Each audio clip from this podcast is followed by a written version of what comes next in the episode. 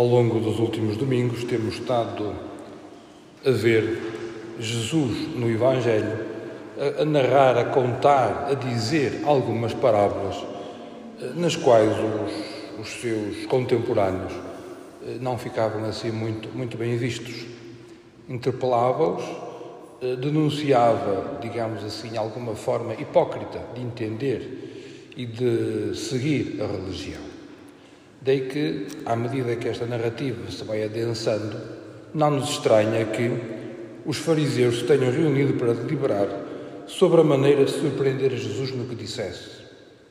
Os fariseus. Aquele grupo de judeus que segue a lei à risca. Mas para fazer o mal, ainda por cima quiseram-se apoiar com um outro grupo, os herodianos. Se os fariseus são são um grupo, uma facção dos judeus que espera o Messias, o Messias libertador. Portanto, eles sabiam que o Messias havia de vir e que os havia de libertar de tudo aquilo que os escravizasse. Estando eles sob o domínio do Império Romano, eles não faziam nada para se libertar do Imperador Romano, do jugo do Império Romano, porque se esperavam que o Messias, quando viesse, fizesse isso. Portanto, eles não, não é que gostassem de estar sob o domínio do jugo romano. Contudo, esperavam o Messias e essa seria uma tarefa do Messias.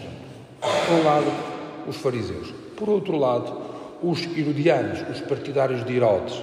Aqueles que, de alguma forma, eram complacentes, conviviam, eh, estavam de bem com o poder, com o poder ocupante, ou seja, com, com o Império Romano, eram cooperantes com os romanos.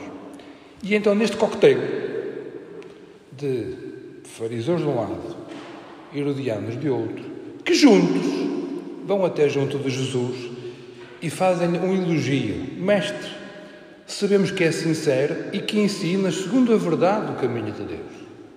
Reparei como eles estavam a preparar o caminho para que Jesus eh, entrasse em alguma contradição, fizesse alguma coisa mal que ou punha-se de mal com os herodianos ou punha-se de mal com os fariseus. Ou seja, arranjar pretexto para conseguir eh, um, desentendimento com Jesus.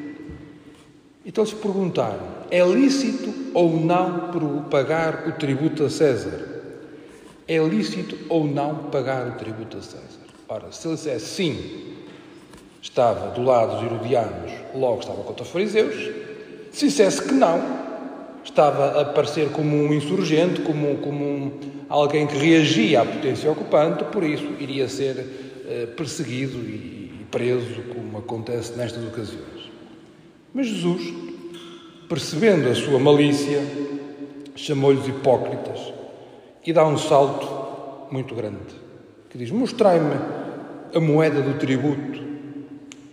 E a moeda do tributo tinha, naquela altura, a cara de César e dizia Deus divino e pontífice máximo. Portanto, tinha a inscrição que dizia César divino e pontífice máximo. Ou seja, Deus, peço desculpa, César era apresentado como Deus. Ora, os fariseus tiveram, para começar, que engolir esta. Olhar para uma, uma moeda onde aparecia a imagem de César e dizia Ele é divino e eu pontífice máximo. E depois Jesus pergunta-lhes: quem é esta cara? Quem é o rosto? De quem é a imagem e esta inscrição? Eles disseram de César. E reparem a pergunta inicial: é lícito ou não pagar o tributo a César? É lícito ou não pagar impostos à potência ocupante? Esta era a pergunta. E a resposta de Jesus foi: dai a César o que é de César e a Deus o que é de Deus. E com isto, não só resolve um problema político, social que lhe tinha sido colocado, como também dá um salto muito grande na compreensão da verdadeira religião. Dar a César o que é de César, ok, isso a gente entende. A imagem tem a cara dele, portanto, regressa para ele. E a Deus o que é de Deus. E aqui, e aqui começa um problema. Dar a Deus o que é de Deus. O que é que é de Deus? O que é que nós temos que devemos dar a Deus?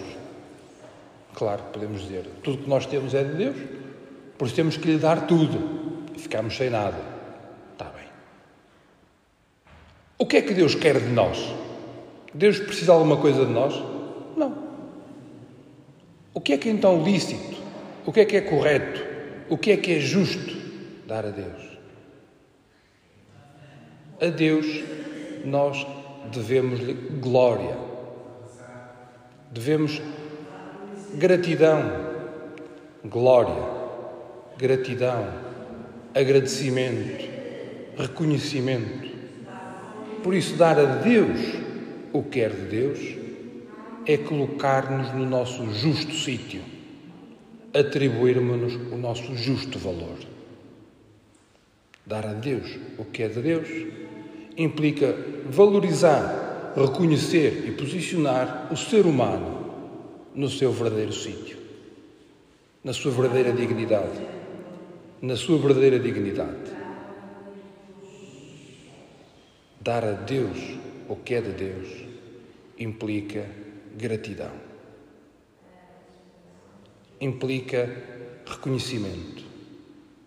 Implica louvar a Deus. E como é que se louva a Deus?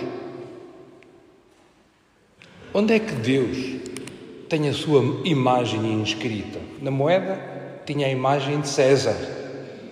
Onde é que nós hoje vemos, por excelência, a imagem de Deus?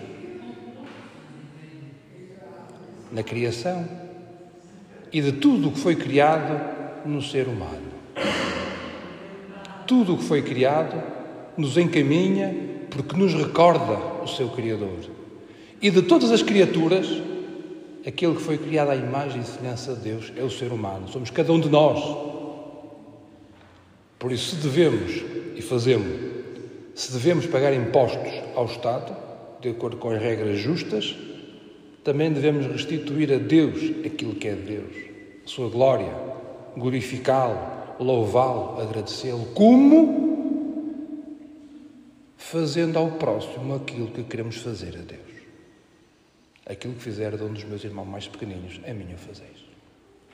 Por isso nós mostramos a gratidão, nós mostramos o agradecimento, nós mostramos a alegria que temos em ser salvos, dando a Deus o seu justo valor, reconhecendo a Deus o seu justo valor, glorificando e nós glorificamos a Deus na medida em que ajudamos cada um de nós a viver como discípulos de Jesus Cristo. Por isso, este ensinamento que os fariseus e os herodianos quiseram começar por pregar uma partida a Jesus, em última instância, no final, é Jesus que nos prega uma partida a todos nós, se quisermos usar esta expressão. Porque estávamos a assistir, estávamos a ver, olha, os, fariseus e os herodianos agora vão pregar uma partida a Jesus, vamos ver como é que Jesus te vai safar. E Jesus safa-se, colocando-nos a todos nós em jogo. Envolve-nos a todos nesta pergunta.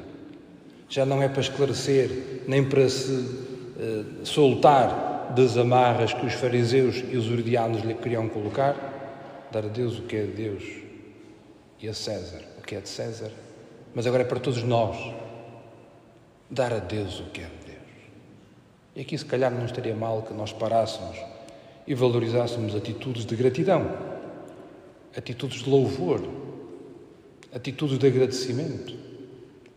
E ficássemos parados nessas atitudes, não de uma forma quietista e estéril, mas de uma forma ativa, agradecendo a Deus aquilo que Ele nos deu, restituindo aos nossos irmãos aquilo que lhes é devido o nosso afeto, a nossa vida, a nossa dedicação.